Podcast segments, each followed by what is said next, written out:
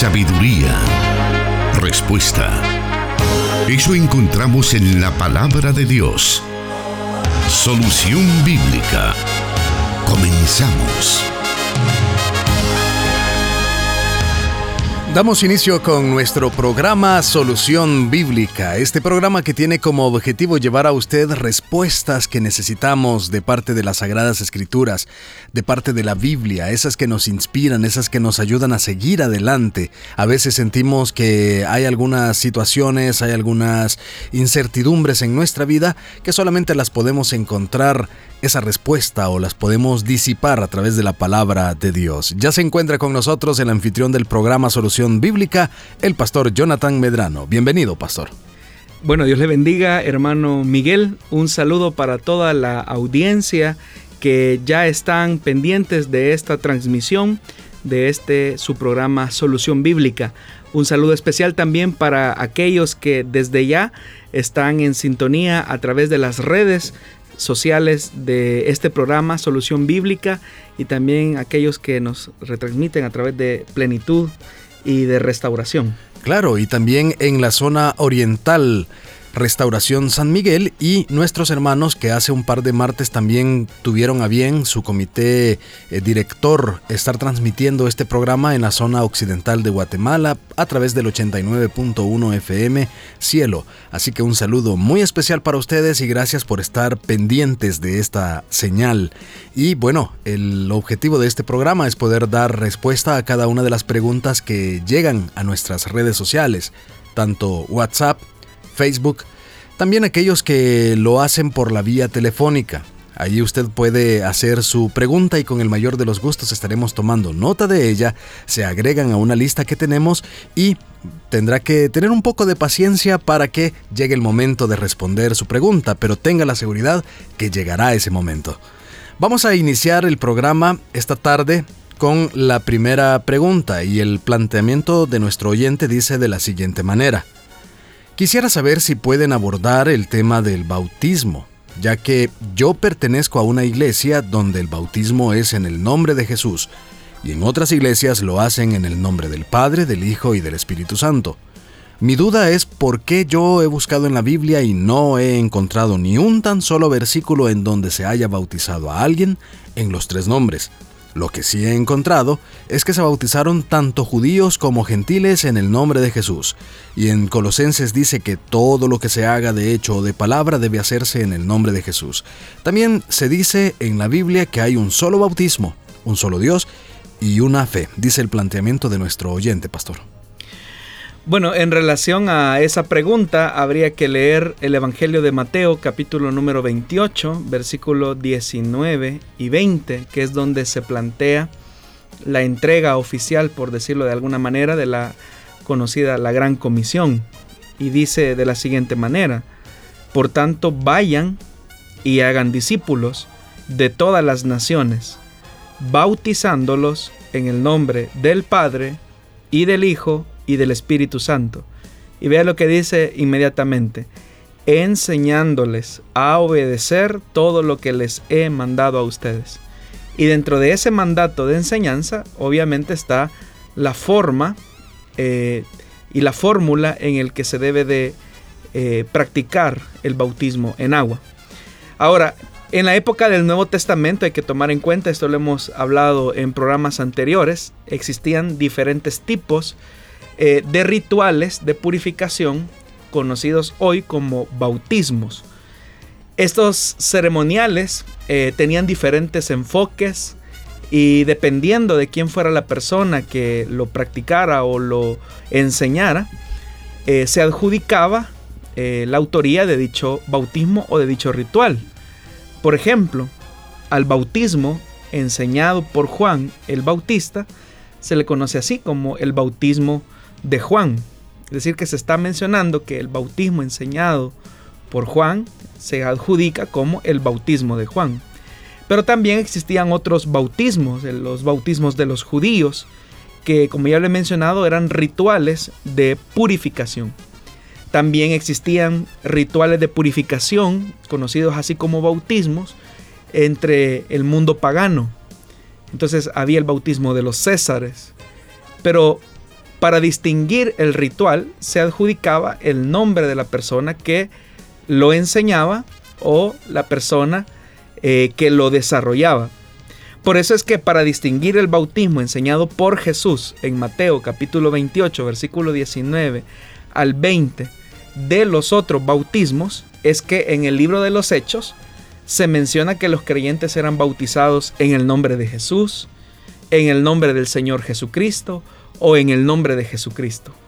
Es decir, que se bautizaban siguiendo las instrucciones de Mateo capítulo 28, versículo 19 y 20, y a ese bautismo, siguiendo la fórmula trinitaria, es que se le llama el bautismo en el nombre de Jesús, en el nombre de nuestro Señor Jesucristo, en el nombre de Jesús.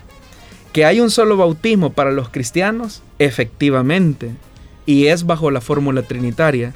¿Que hay un solo Dios único que subsiste en tres personas? Efectivamente que hay una sola fe, efectivamente, y es la que guarda las instrucciones que el Señor Jesús enseñó. Es más, eso es lo que encontramos en el Evangelio de, Mateo, enseñándoles a obedecer todas las cosas que os he mandado. Y dentro de esas cosas que el Señor ha mandado está el de bautizar a aquellos creyentes que han decidido rendir su voluntad a Jesucristo y como una muestra de su muerte sepultura y resurrección a una nueva vida, es que se utiliza la fórmula bautismal que el mismo Señor Jesús enseñó, bautizándolos en el nombre del Padre, del Hijo y del Espíritu Santo. Sabemos que parte de lo que algunas de las personas que tienen esta enseñanza creen es que existen tres dioses. No sé si ya estaríamos entrando en el tema de la Trinidad al tal vez aclarar un poco acerca de por qué el, el Padre, el Hijo y el Espíritu Santo. Ellos dicen que los que creen así están creyendo en tres dioses diferentes. Entonces, ¿cómo poderles tal vez explicar de una manera así un poco breve? Porque sé que este es un tema muy, muy extenso, pero ¿cómo podríamos entenderlo? Bueno, en ninguna manera es verdad que la palabra Trinidad no aparece en la escritura, eso es un hecho innegable. Y es verdad también, y es una verdad innegable, el tema del el monoteísmo bíblico, es decir, que solamente existe un Dios.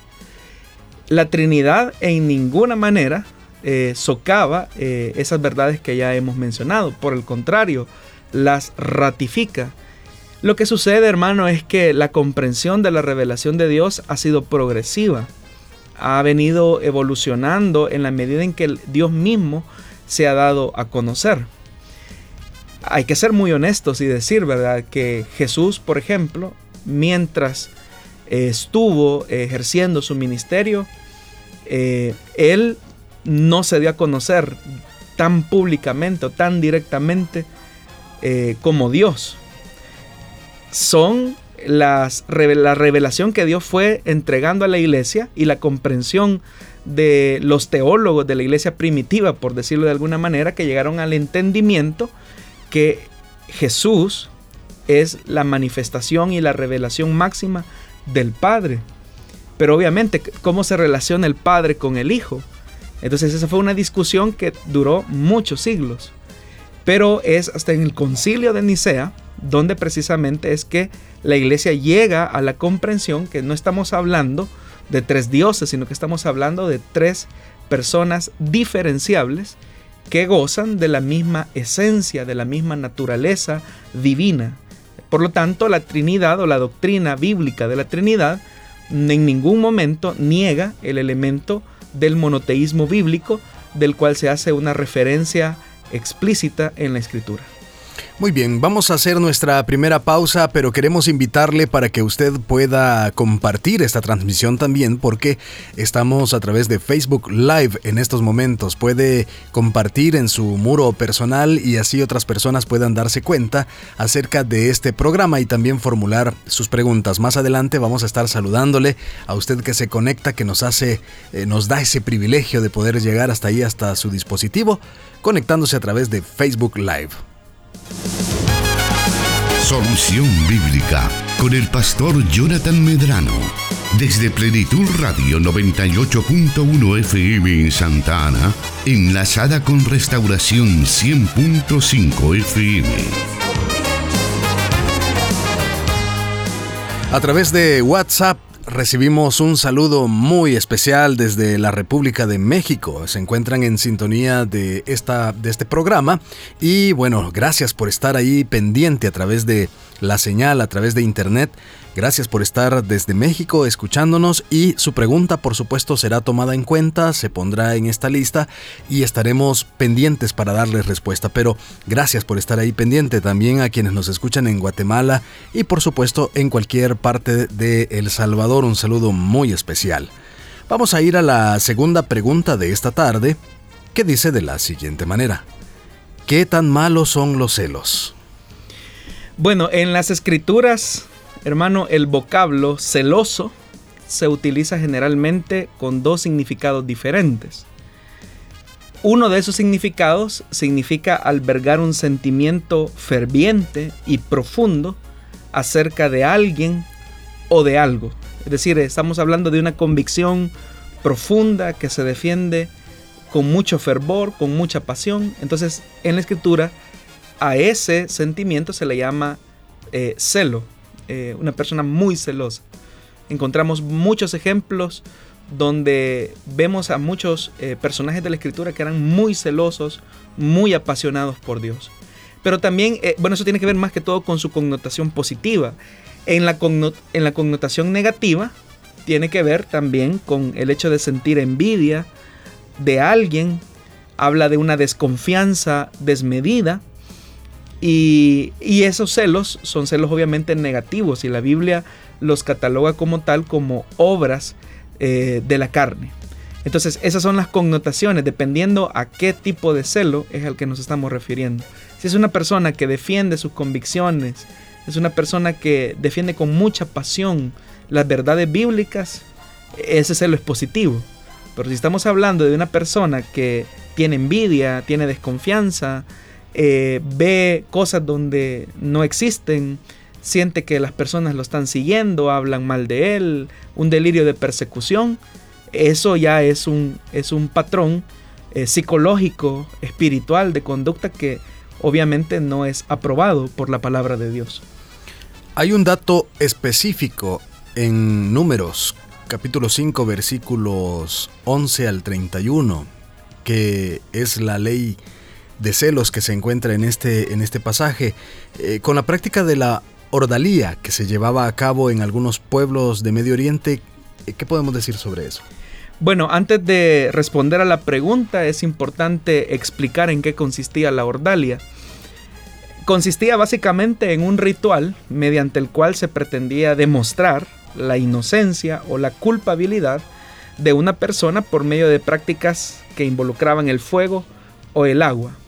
Por ejemplo, para saber si alguien había robado o no, le obligaban a sujetar un hierro candente con las manos, o bien le obligaban a que permaneciera por un tiempo determinado bajo el agua. Si la persona juzgada no se quemaba con el hierro candente o no salía ahogada, entonces se entendía que era inocente. La idea es que detrás de eso la deidad que juzgaba si la persona era inocente, pues era rescatada del crimen que se le acusaba. Y si no, pues esa divinidad condenaba a esa persona a su misma muerte. Esa práctica, hermano, de la ordalia llegó hasta eh, casi finales de la Edad Media y dejó de realizarse, pues obviamente porque era una forma eh, inhumana de juzgar a una persona. Tan inhumana era que pues obviamente muchas personas terminaron en la muerte. Ahora, por eso es que cuando nosotros vemos todo este recorrido histórico de la ordalia, eh, las personas han asociado la ordalia con la ley de celos que aparece en el libro de números en el capítulo 5, versículo del 11 al 31. En ese texto encontramos cómo Dios instruye la forma en que los israelitas debían lidiar con los casos de sospecha de adulterio por parte de una esposa hacia su esposo. Ese pasaje es conocido como la ley de los celos. Entonces, ¿cómo entender ese texto? En primer lugar, eh, se hablaba de que existía una sospecha que la mujer había caído en una falta de adulterio. Pero no había evidencia, no habían testigos, simplemente como dice la escritura, eh, el esposo tenía un espíritu de celo, tenía un espíritu de sospecha. Eh, no, sé, cuando utilizo la palabra espíritu no me estoy refiriendo a que venía un demonio de celo, mm. no, sino que surgía en él la sospecha y el, eh, la sospecha, el celo de que probablemente su esposa le era infiel, pero no tenía ninguna evidencia, no tenía ningún testigo. Entonces, ¿qué es lo que hacía el esposo israelita ante esa sospecha de celo? Lo que hacía es que la llevaba, llevaba a la mujer ante el sacerdote y ofrecía una ofrenda de dos kilos de cebada, que era uno de los elementos que se iban a utilizar para evidenciar o la inocencia o la culpabilidad de la mujer. Entonces, ¿qué hacía el sacerdote? El sacerdote tomaba a la mujer y la llevaba delante del Señor, delante de la tienda de reunión o delante del templo, dependiendo en qué momento estamos hablando. Entonces el sacerdote venía y en un recipiente de barro colocaba agua pura y colocaba un poco de tierra del suelo del santuario. Y luego se dirigía a la mujer diciéndole estas palabras. Si estando bajo la potestad de tu esposo no te has acostado con otro hombre, ni te has desviado hacia la impureza, estas aguas amargas de la maldición no te dañarán. Pero si estando bajo la potestad de tu esposo te has desviado, mancillándote y acostándote con otro hombre, el Señor hará recaer sobre ti la maldición y el juramento en medio de tu pueblo, que te haga estéril y que el vientre se te hinche. Cuando estas aguas de la maldición entren en tu cuerpo, que se te hinche el vientre y te haga estéril. Entonces venía la mujer y lo que respondía es que así sea. Amén, que así sea. Entonces el sacerdote escribía la maldición y al escribir las maldiciones lavaba con las aguas amargas que ya estaban en el recipiente de barro y se la daba a la mujer para que la bebiera. Si el vientre de la mujer se hinchaba, entonces se suponía que entonces la sospecha del esposo era cierta. Si no se le hinchaba el vientre, significaba que la mujer era inocente. Ahora, cuando nosotros leemos ese texto, uno podría decir, esa es una crueldad hacia la mujer eh, que, era expuesta a este procedimiento. Pero realmente, si comparamos esa práctica con las prácticas de sospecha de celo de la época, eh, lo que Dios quiere hacer con esta prueba es, es, es, humanizar el tema de los celos del hombre, porque en esta época, en la época en que se escribió ese relato de números, cuando un marido tenía sospecha de celos de su esposa, lo que hacía era llevarla ante los ancianos y decir, bueno, yo tengo sospecha que mi mujer me ha sido infiel. No tengo evidencias, pero tengo una fuerte sospecha. Entonces, en pueblos que no eran parte de la comunidad israelita, eso supondría la lapidación, la muerte, la exclusión, la marginación absoluta. Pero Dios queriendo humanizar eh, la relación matrimonial es que establece este principio. Ahora, por eso es que hay, que tratar la manera de eh, meternos en el contexto en el que se escribió ese relato. Ahora, hay que entender que obviamente hay una diferencia eh, muy marcada entre la ordalia y la ley de celos que se encuentra en el libro de números. Ahora, el relato bíblico y la institución del procedimiento ordenado por Dios si usted nota, no pone en riesgo la vida de la mujer.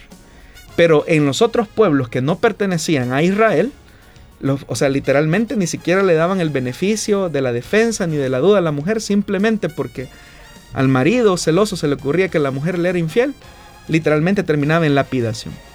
Entonces, pero, ¿qué es lo que quiere esconder el texto? Que es la pregunta eh, que, se menciona.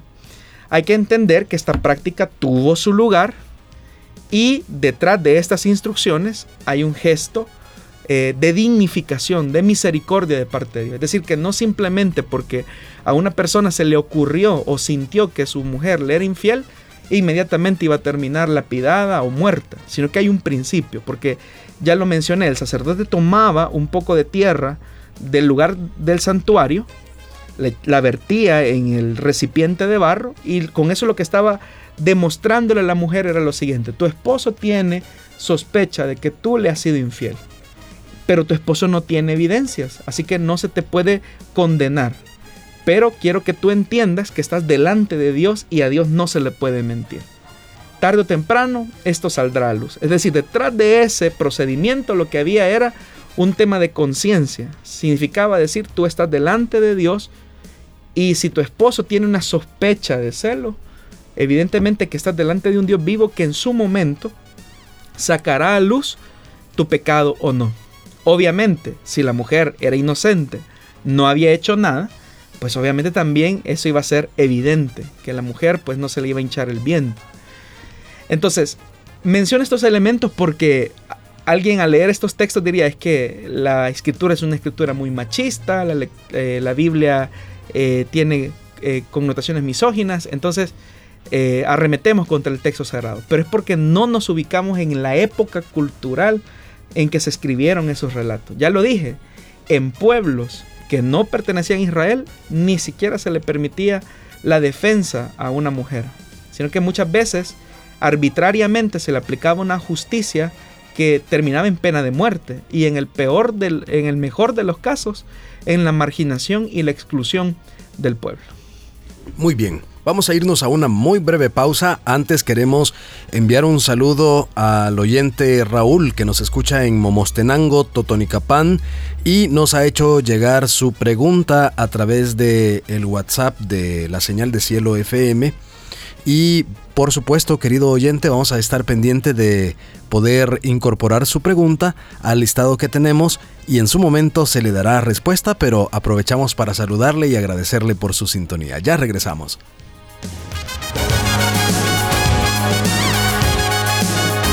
Su palabra es luz. Solución bíblica.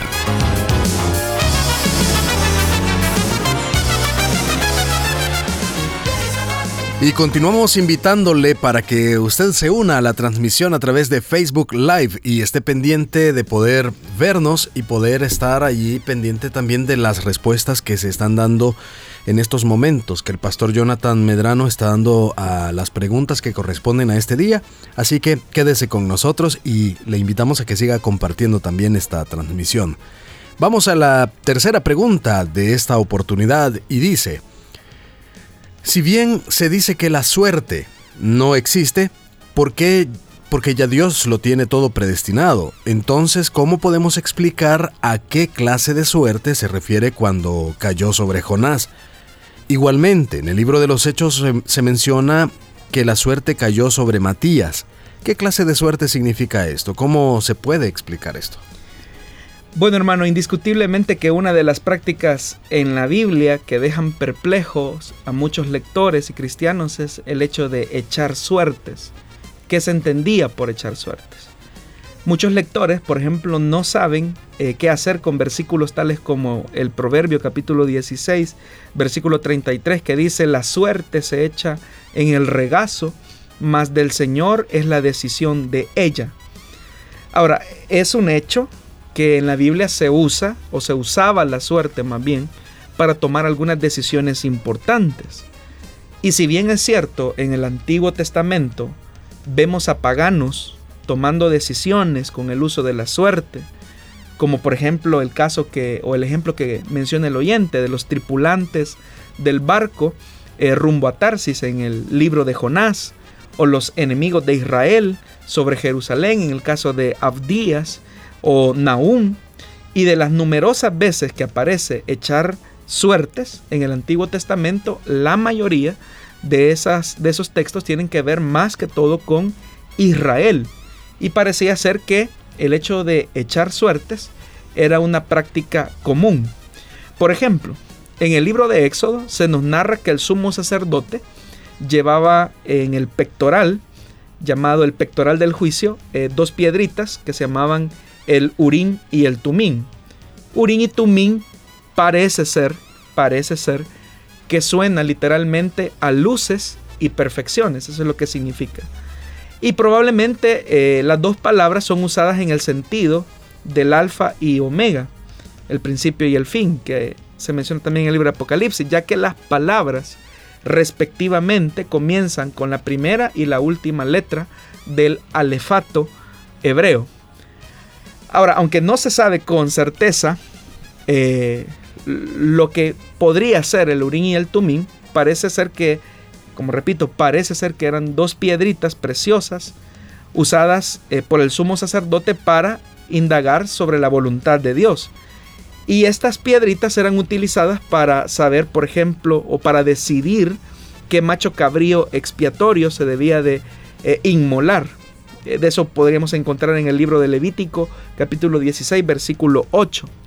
También la Biblia nos revela que la tierra de los israelitas se repartió echando suertes, y eso lo encontramos en el libro de los jueces, también se habla que mientras eh, se hablaba de los músicos que estarían en el tabernáculo y los porteros, dice que para saber el turno que le tocaba a cada uno, dice la Biblia que se echaban suertes. También en la asignación de los, de los trabajos a los levitas, la Biblia dice que también echaron suertes.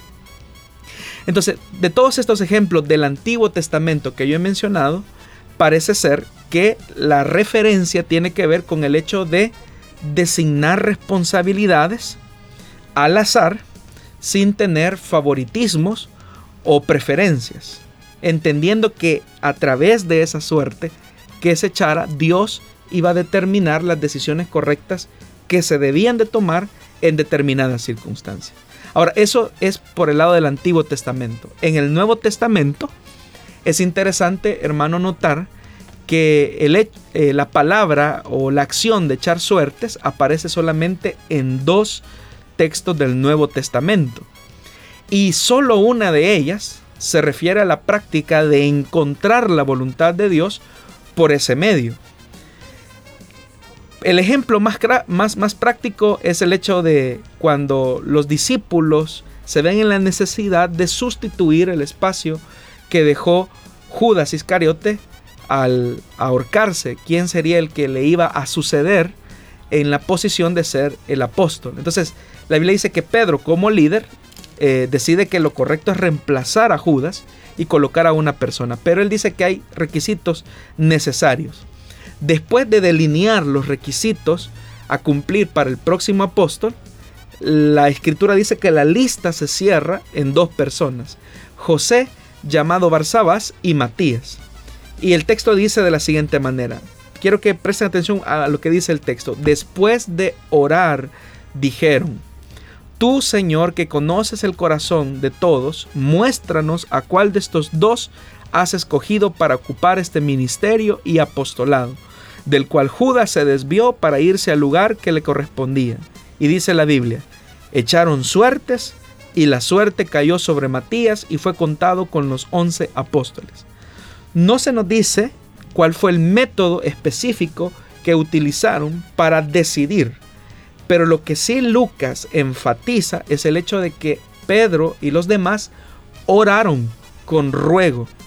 Entonces el énfasis del libro de los hechos, más que en el elemento o el método de echar suertes, hace énfasis en la oración y en el ruego que hicieron a Dios. Y a partir de este texto, la escritura jamás vuelve a hablar acerca del el uso de echar suertes. Existen muchos, digamos, métodos o prácticas que lleven a una persona a poder descifrar a través de la suerte eh, alguna respuesta que, que, necesiten, más allá de los que eh, tradicionalmente nosotros podríamos decir como las cartas, o la lectura de la mano, que habrá algo, personas que tal vez creen en eso, pero eh, podríamos decir que los cristianos podrían echar mano de algún método para decir que la suerte les, les guíe a tomar una decisión. Bueno, hay que decir hermano que hay muchas razones por las cuales el cristiano no debe de tomar decisiones sobre la base de la suerte y mucho menos de esos métodos. Aunque cabe mencionar que hay personas que se denominan cristianos y consultan el horóscopo, por ejemplo, consultan eh, quizás eh, galletitas de la suerte. No es tan común acá en nuestro país, pero en otros países sí lo es, ¿verdad? Pero detrás de todo ese elemento hay una superstición que lo que hace es negar la soberanía y la presencia y la morada del Espíritu Santo en el creyente hay que tomar en cuenta algo, hermano. Recordemos que el último incidente eh, que sucede en la Biblia, donde dice que los creyentes echaron suerte, fue antes de Pentecostés. Significa entonces que después de Pentecostés, en ningún texto de la Escritura vamos a encontrar que los apóstoles o las iglesias tuvieran que echar suerte sobre determinada decisión que debían de tomar. ¿Por qué razón? Porque ya tenían al Espíritu Santo morando dentro de ellos. Y una de las funciones del Espíritu Santo es conducirnos hacia toda verdad y hacia toda justicia. Entonces, en ninguna parte del Nuevo Testamento se manda al creyente que debe de tomar decisiones sobre la base de, la suerte o de algún augurio. Eso está alejado de la voluntad de Dios. Lo que sí vemos claramente en la escritura es que Dios, número uno, nos ha dejado su palabra. Es decir, su palabra debe de ser el mapa, la orientación y la guía para tomar decisiones. Número dos, la sabiduría, pero no, es una sabiduría humana, sino una sabiduría eh, espiritual. El consejo pastoral, también la escritura nos dice que a través del consejo pastoral nosotros podemos entender de mejor forma la voluntad de Dios, la guía de los padres, la orientación de los padres. También es un medio que Dios utiliza para orientarnos a tomar decisiones correctas. Y por supuesto, hermano, Está también el juicio y el sentido común, que algunos han dicho que es el menos común de los sentidos. Entonces todos estos elementos eh, agrupados, disponibles para los creyentes, son como la base o la plataforma donde un creyente puede tomar decisiones correctas. Pero el fundamental es que tiene el Espíritu Santo dentro de él. No necesita elementos externos que le ayuden a tomar una decisión correcta. Ya los mencionamos, eh, la Biblia, el consejo de los padres, la sabiduría, son parte de los elementos que Dios mismo ha dejado para que el creyente tome sabias decisiones y que no, no tenga nada que ver con el elemento de la suerte propiamente dicho. Ni tampoco, y para poderlo mencionar de una vez, eh, consultar a hermanos que le van a profetizar, porque se usan esas dos palabras, el hermano fulano de tal que me va a dar una profecía. Bueno, hay que decir algo, todos los dones del Espíritu Santo, dice la Biblia claramente, que son para la edificación de la iglesia. Son para la edificación de la iglesia. Entonces no hay tal cosa como voy a ir a preguntar a la profetisa o ir a preguntar al, hermano o al profeta, que muchas veces hay una mezcla de chamanismo, eh, superstición detrás de todo eso. Y muchas veces mucho de lo que ahí se dice no es obviamente la voluntad de Dios, no es la palabra de Dios, sino que eh, son muchas veces charlatanes, hay que decirlo. Hay charlatanería detrás de todo eso, pero también hay que, no podemos negar que también hay eh, lugares donde hay una influencia espiritual que no es de Dios, sino que es diabólica y que lo único que hace es, en vez de ayudar a la persona, hundirla en la desgracia o en la condición de, vida que ya de por sí quizás se pueda encontrar. Muy bien, esperamos que usted tenga a consideración esta respuesta para su vida y que pueda encontrar paz en ella, ya que lo que buscamos a través de cada una de estas respuestas es que a través de la Biblia nuestro corazón, nuestra mente sea iluminada. Vamos a hacer una muy breve pausa. Quédese con nosotros acá disfrutando de Solución Bíblica. La respuesta a sus preguntas aquí, en Solución Bíblica.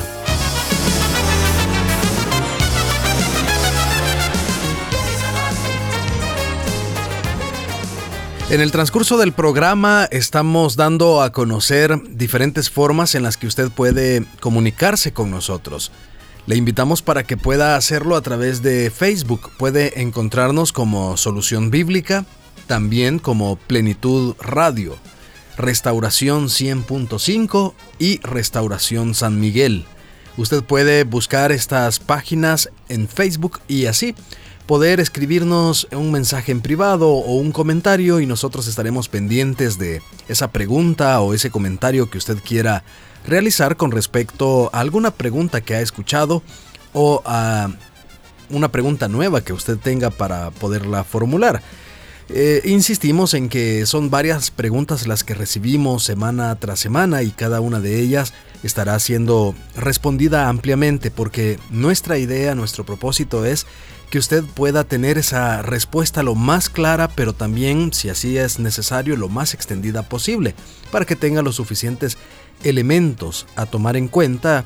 Eh, de repente, pues el pastor habla acerca de algunos libros, algunos textos, y usted puede tenerlos para su referencia posterior. Si en algún momento también usted escuchó algo y quisiera repetirlo, pues al finalizar esta transmisión en Facebook Live puede ir y revisarlo.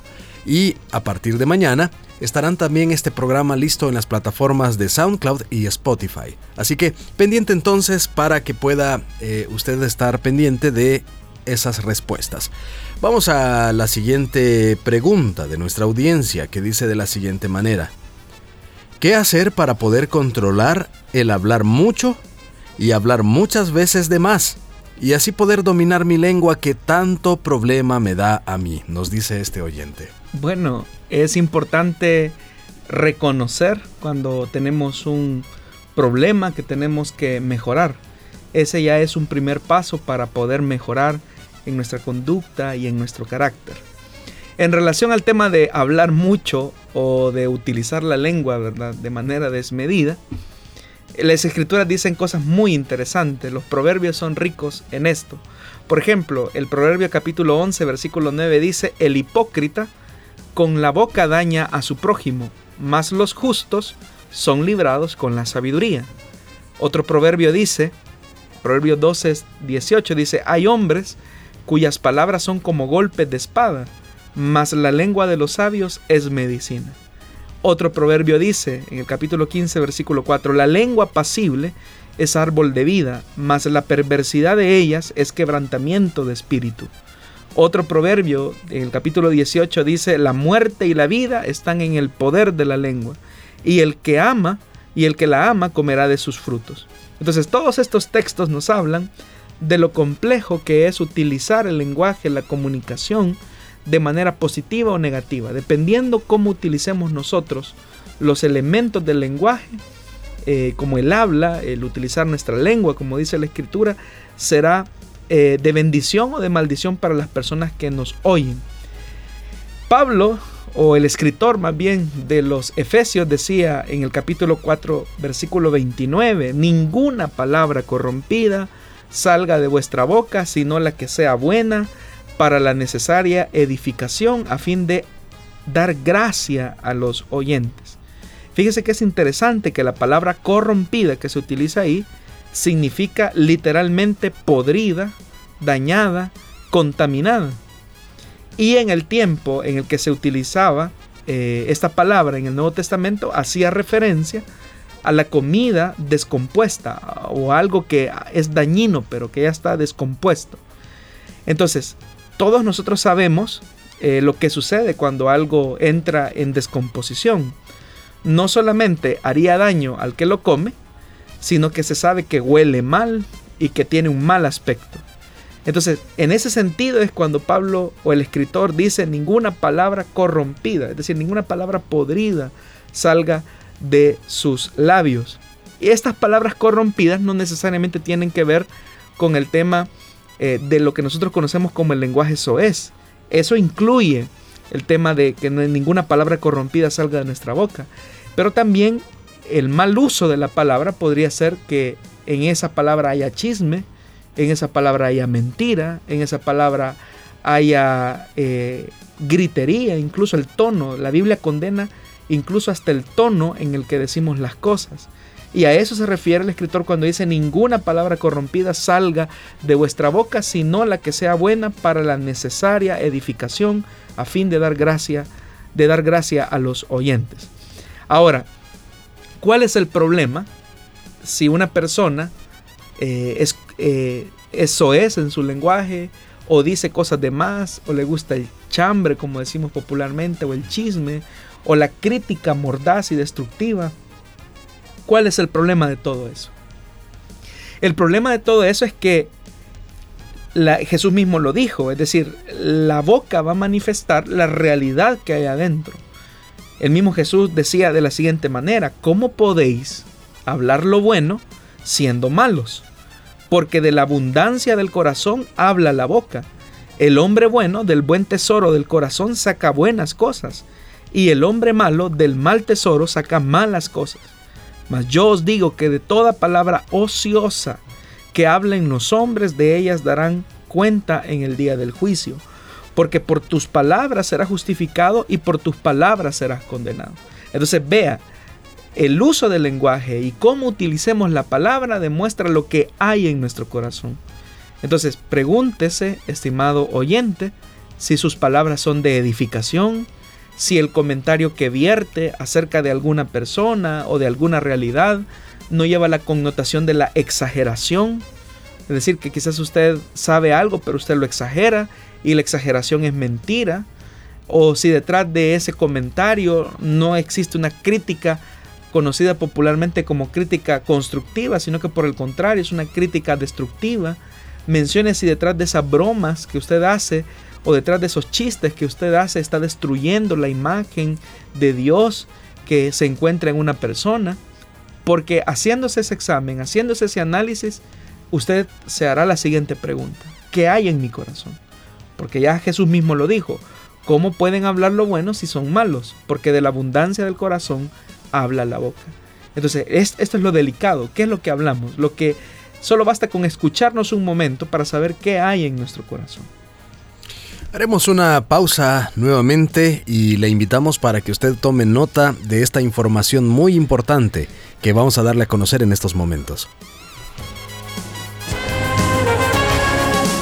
Da la sabiduría y el conocimiento. Solución bíblica.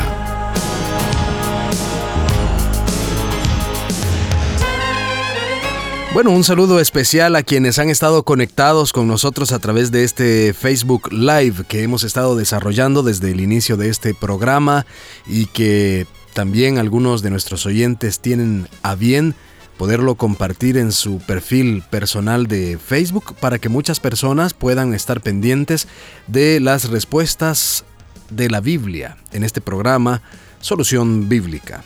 Y tenemos algunas personas que nos han eh, saludado Carol Castillo nos dice interesantes enseñanzas. Carlos Flores, muy lindo programa, muy bendecido. Saludos desde Chattanooga, en Estados Unidos. Junto a su familia se encuentra nuestro hermano Carlos Flores escuchando y viendo esta transmisión. Eh, Dios le bendiga, hermano Jonathan. Saludos, nos dice Melsazar Abarca Díaz. Rosy Cruz nos dice, Dios los bendiga, muy hermoso programa. Tengo una inquietud, porque hay hermanos que tienen miedo a la profecía de Dios? Eh, y así pues otras personas que están conectadas con nosotros y si usted desea puede saludarnos con muchísimo gusto nosotros estaremos dándole lectura a esos saludos que usted realice en esta transmisión en vivo a través de Facebook. Vamos a continuar con el programa de esta oportunidad y nos vamos a ir a la quinta pregunta de esta ocasión. Y dice así, una persona que no ha conocido al Señor en toda su vida y lo acepta en su lecho de muerte, ¿salva su alma de condenación? Bueno, este escenario eh, es algo que se dio incluso en las escrituras y lo encontramos en el mismo hecho en el que Jesucristo está redimiendo los pecados de la humanidad, de aquellos que Él de antemano conoció. En el Evangelio de Lucas, en el capítulo 23, versículo 39 al 43, dice de la siguiente manera, uno de los criminales, allí colgado, empezó a insultarlo, a insultar al maestro que también estaba eh, crucificado en medio. ¿No eres tú el Cristo? Sálvate a ti mismo y a nosotros. Pero el otro criminal lo reprendió y vea la, recriminación que le hace el otro eh, criminal. Ni siquiera temor de Dios tienes. Él está reconociendo, ni siquiera temor de Dios tienes. Aunque sufres la misma condena. En nuestro caso, el castigo es justo, pues sufrimos lo que merecen nuestros delitos. Este, en cambio, no ha hecho nada malo. Y luego le dijo a Jesús, acuérdate de mí cuando vengas en tu reino. Y Jesús le respondió, te aseguro que hoy estarás conmigo en el paraíso. ¿Qué encontramos acá? Encontramos a una persona que está al borde de la muerte. que frente a, las injurias y los insultos que está haciendo su compañero eh, de, de delincuencia, por decirlo así de alguna manera, lo reprende y le dice, tú y yo estamos acá pagando lo que es justo, pero él es un justo. Tú sabes que él es una persona que no merece estar acá. Nosotros sí lo merecemos. Merecemos la muerte. Es decir, esta persona que está al borde de la muerte está reconociendo su falta, está reconociendo su pecado, está reconociendo su condición, que él está ahí porque él ha hecho malas acciones y la consecuencia del pecado es la muerte. Pero en ese reconocimiento llama mucho la atención que él mismo le dice, acuérdate de mí cuando vengas en tu reino. Ahí hay una confesión de fe, porque está diciendo, Jesús, yo sé que tú vas a morir, pero esto no supondrá el fin de tu existencia, porque sé que vendrás en tu reino, sé que tú eres rey y sé que vendrás. Y le pide de manera eh, humillada, digámoslo así, acuérdate de mí cuando vengas en tu reino. Entonces, ante la confesión de su pecado, ante esa sensibilidad de su maldad que produce en el arrepentimiento en este malhechor, y ante la confesión de decir que Jesús es rey y que Él vendrá para gobernar, es que Jesús le dice, te aseguro que hoy estarás conmigo en el paraíso. Entonces, este pasaje de la escritura nos da evidencia que si una persona al borde de la muerte, agonizando, reconoce que es pecador, reconoce que Jesucristo es el Señor y Salvador de su vida, esa persona tiene la garantía de ser constituido en hijo de Dios. Porque evidentemente que el perdón de los pecados no se restringe a una edad o a una etapa de vida en particular. Claro, lo ideal sería que las personas pues conociéramos al Señor a muy temprana edad. Pero Dios por sus propósitos y sus planes decide que determinadas personas le han de conocer en su lecho de muerte. Así que efectivamente Dios puede concederle el perdón, la misericordia en su último momento de vida. Excelente. Vamos a la siguiente pregunta de esta tarde. Y dice así, ¿es normal que alguien que use pantalones, me imagino que se refiere a, mujeres, y maquillada ponga manos en una oración? Bueno, habría que responder a esa pregunta con otra pregunta. Eh, la Biblia no dice absolutamente nada acerca de eso. Piense, por ejemplo, en el caso de una enfermera que tiene que usar pantalones y es una enfermera cristiana que está en contacto con, enfermos, quizás muchos de ellos a punto de morir, y ella tenga la necesidad, se ve en la necesidad, por ser creyente, de orar por algunas de estas personas. Su vestimenta y su atuendo le impediría que ella pueda orar por una persona. ¿Será su atuendo un obstáculo para que Dios no la pueda oír? Esas preguntas pueden ayudarnos a entender de mejor forma eh, esta inquietud. Muy bien, vamos a hacer una pausa en estos momentos y regresamos con la parte final de nuestro programa. Siga con nosotros.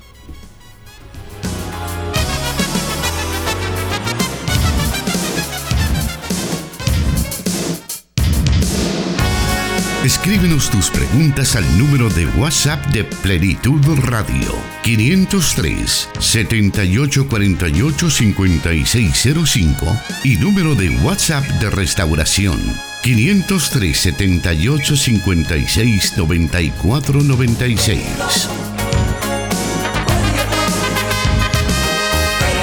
Ahí puede usted enviar sus preguntas para que podamos tenerlas ahí pendientes para cada uno de los programas. Y eh, cada uno de los programas que se están realizando cada semana. Todos los martes estamos en vivo desde Plenitud Radio 98.1 FM en Santa Ana. Y transmitiendo también para todo El Salvador a través de 100.5 FM Restauración y en la zona oriental de El Salvador a través de Restauración San Miguel. También nuestros hermanos en Guatemala, específicamente en los departamentos de Huehuetenango, Totonicapán y Quetzaltenango, pueden escucharnos a través del 89.1 FM Cielo. Gracias a todo el equipo que está trabajando y haciendo posible que este programa se desarrolle. Eh, con respecto a la pregunta anterior, una hermana quiere saber cuáles son los proverbios que se mencionaron en la pregunta anterior. Ella escucha en Jiquilisco. No sé si con relación a la última pregunta o a la, a, la anterior. Me imagino que tendría que ver con el tema de, la lengua. Bueno, Proverbios 11.9, Proverbios 12.18, Proverbios 15.4, Proverbios 18.21. Excelente y recordarle que si usted desea nuevamente escuchar todas estas citas bíblicas al finalizar la transmisión en Facebook, puede usted buscar el punto específico para poderlos tomar nota, para poderlos tener más con calma y poder deleitarse también leyendo la escritura en esos textos. Vamos a la siguiente pregunta de esta tarde y nos dice de la siguiente manera. Hace mucho tiempo atrás se predicaba que el sello de la bestia sería un microchip implantado en la mano o en la frente, pero de un tiempo acá oigo decir que no. ¿Cuándo se cambió esa interpretación? Bueno, cuando escucho esta pregunta, me remonto a mis primeros años en el Evangelio. Cuando yo tenía nueve años, em, yo me convertí a Cristo un 3 de enero del 99, tenía apenas nueve años. Y había un libro que a mí me llamó poderosamente la atención y se llamaba Control Total. Y en ese libro, que creo que era como de pasta roja, y creo que el editorial eh, se llamaba Oración de Medianoche, algo así. En ese libro lo que se mencionaba es que el anticristo tendría eh, un control total a través del código de barras. Entonces, y de hecho que en la portada del libro aparecía eh, la cabeza de un hombre y sobre su frente el famoso código de barras. ¿Por qué menciono esto? Porque a lo largo del tiempo han habido diferentes interpretaciones acerca del tema de la marca eh, de la bestia que aparece en el libro de Apocalipsis y asociado al tema de la marca de la bestia han habido también muchos que eh, se han aventurado a decir quién es el anticristo. Por ejemplo, se hablaba del Papa, se ha hablado de Saddam Hussein, que ya ni está. Eh, se hablaba incluso eh, del Papa Juan Pablo II. Eh, se hablaba de Barack Obama. es decir, un montón de interpretaciones de personas desconectadas de la Biblia, con supuestos, se atreven a afirmar cosas como esa. Y a la par viene incluido el tema del sello de la bestia. Ahora, estas interpretaciones que se han hecho eh, obedecen básicamente a tres grandes grupos. Los que piensan que este sello es un sello literal y que creen que a través del uso de la tecnología es que se va a implementar un nuevo modelo económico que va a estar asociado al modelo religioso. Porque se dice claramente que en el libro de Apocalipsis que ninguna persona podrá comprar ni vender si no tiene ese, ese sello, ya sea en su mano derecha o en la frente. Entonces, algunos han llegado a pensar que es un sello literal y que muy seguramente tendrá que ver con el uso de tecnología. Y tuvo que haber sido allá quizás por el año 2009, 2010, cuando en los Estados Unidos se mencionaba de la posibilidad que la identificación de los ciudadanos estadounidenses fuera a través de un microchip implantado eh, bajo la piel. Entonces eso se regó por toda la internet y comenzaron a decir, ya ven, eh, Barack Obama es el anticristo y el chip que van a instalar de identificación es el sello de la bestia. Pues eso fue simplemente una, una cosa que salió en las redes y que la gente lo tomó como cierta. O gente que se deja guiar por algunos eh, youtubers, ¿verdad? Que suben sus videos y que ponen cuanta locura se le ocurre. Entonces interpretan eso y ya ven, este, en el código de barras, como se decía hace algún tiempo, ahí venía el sello de la bestia. Entonces hay un grupo, hay un segmento de personas que creen que a través del uso de la tecnología es que eh, el anticristo hará efectivo su modelo económico a la par de su modelo eh, religioso. Otros que son un poquito más, digámoslo así, un poco más mesurados, eh, hablan de que el abordaje de este número tiene que ver con el tema de la gematría propiamente. Es decir, cuál es el simbolismo que hay detrás de ese número. Todos estamos claros que ese 6 pues solamente está hablando del hombre como tal, pero dice que es, se repite tres veces. Entonces es una persona que, como he dicho, es, es algo que, que simboliza el hecho de un hombre que quiere ser perfecto, pero que no llega a la perfección, porque la perfección es 7. Y lo que hace es repetir 6, 6, 6. Entonces, está el grupo que se van por el lado de un análisis eh, a partir de la gematría. Ahora, en el libro de Apocalipsis, el mayor interés ha sido por el sello de la bestia, pero pocos ponen el interés en el sello, que también se habla del sello de los escogidos. Y el sello de los escogidos tiene que ver con la morada del Espíritu Santo en el creyente. Ahora, los escogidos por Dios son sellados por, por Dios mismo. Ya lo dijimos, es la morada del Espíritu. Pero ese es un sello literal, es decir, yo puedo ver a un escogido que ha sido sellado literalmente. No, no lo puedo ver. Es un sello simbólico. Y ese sello simbólico lo que expresa es que esa persona, al tener la morada del Espíritu Santo, le pertenece a Dios. Su lealtad es hacia Dios. Entonces, siguiendo esa lógica, el sello o el símbolo de la bestia tiene que ver más que todo con la lealtad que ese hombre le hace al sistema político, religioso y económico de, Satanás a través de ese hombre llamado eh, la bestia como tal. Entonces, propiamente el, sello como tal tiene que ver más que todo con ese elemento simbólico. No hay que andarlo buscando ni en microchips, ni en redes sociales, ni en código de barras, sino que hay que entender qué personas están alineados bajo los valores mundanos y pecaminosos y diabólicos de este nuevo orden mundial, que obviamente tiene que ver con el tema de la injusticia, la muerte, la corrupción, tiene que ver también con un modelo religioso sesgado eh, y mancomunado a la política corrupta. Tiene que ver mucho con eso. Pero también habla que aquellos que son sellados por el Espíritu son perseguidos por la bestia. Aquellos que son eh, sellados por el Espíritu sufren martirio. ¿Por qué razón? Porque sus valores, sus convicciones y su humor y el sello que ha sido eh, implantado en ellos les hace ir contra corriente, contra sistema.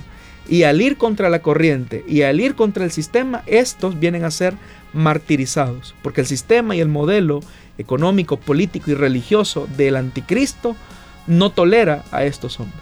Entonces no hay problema o no hay que temer por, bueno, en primera instancia estar registrados con nuestro documento único de identidad, que estamos en, la, en, una base de datos electrónica, también las, las tarjetas de crédito, que bueno, eso de comprar y vender a veces ya se...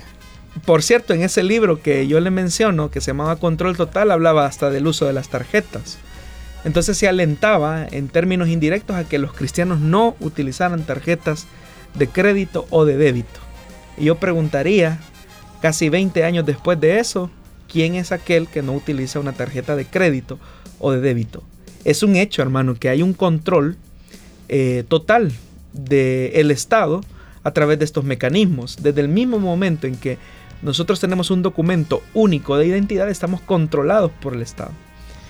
Pero si usted se fija, ese control no tiene absolutamente nada que ver con un elemento religioso o espiritual.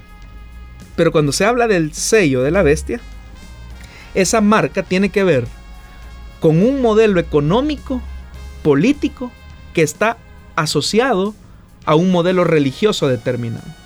Entonces de lo que debemos de preocuparnos es que nuestros valores no vayan eh, en comunión con ese modelo económico que es injusto, que es corrupto, que nuestro, nuestros principios no vayan mancomunados a un modelo religioso al que también el libro de Apocalipsis llama la gran ramera.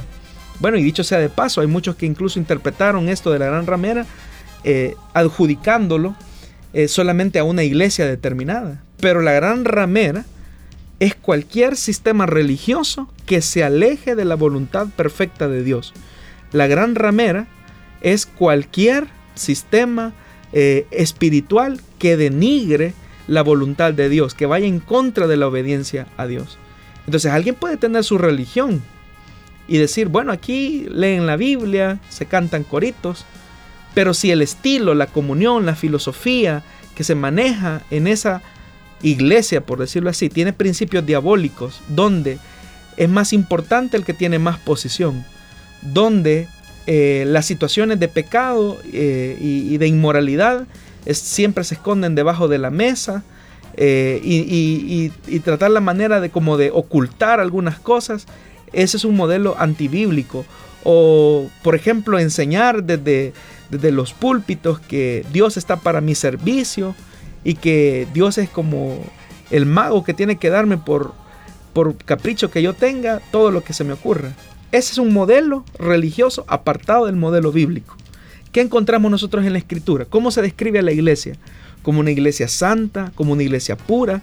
No que la iglesia no tenga errores, porque ya lo hemos dicho, en la iglesia, todos los que estamos en la iglesia somos pecadores redimidos y que estamos en ese esfuerzo, en esa lucha de, de salir adelante, pero que reconocemos que Dios es santo, que Dios es puro y que necesita de nosotros que vivamos en ese mismo nivel de pureza y de santidad. En el modelo de la bestia, el modelo de la bestia no. El modelo de la bestia es de la apariencia. Tener un sistema religioso y vivir de apariencia. Aunque por dentro haya una cangrena espiritual que esté eh, comiendo a la vida de la iglesia. Muy bien, nuestro tiempo ha llegado al final. Gracias por haber estado pendiente de nosotros a través de todos los medios que hemos mencionado en el transcurso de este programa. Eh, enviamos saludos a la hermana Claudia Rivas que nos escucha en Colonia Ibu y también a Wilfredo Ani Franco que han estado ahí pendientes también y nos han hecho por ahí un comentario que dice que bueno, el comentario dice que su perrito tiene un chip porque eso es lo que les ayuda para encontrarlo. No, no sabía yo de esa tecnología. Imagínense, estamos años luz. Pero uno podría decir, bueno, el perrito entonces ya tiene la marca de la bestia. sí, bueno, fue un comentario por ahí, ¿verdad? Que nos hacían a través de esa red social. Gracias por habernos escuchado y gracias, Pastor, por habernos dado esas respuestas. No, gracias, hermano Miguel. Gracias a la audiencia. Gracias, estimados oyentes, por su paciencia. Y como bien lo decía nuestro hermano Miguel, eh, vamos tratando de responder las preguntas eh, por orden de llegada. Así que en su momento usted podrá escuchar la respuesta a su inquietud. Nos escuchamos la próxima semana y a partir de mañana a través de SoundCloud y Spotify. Estaremos ahí pendientes y que Dios le bendiga en todo momento.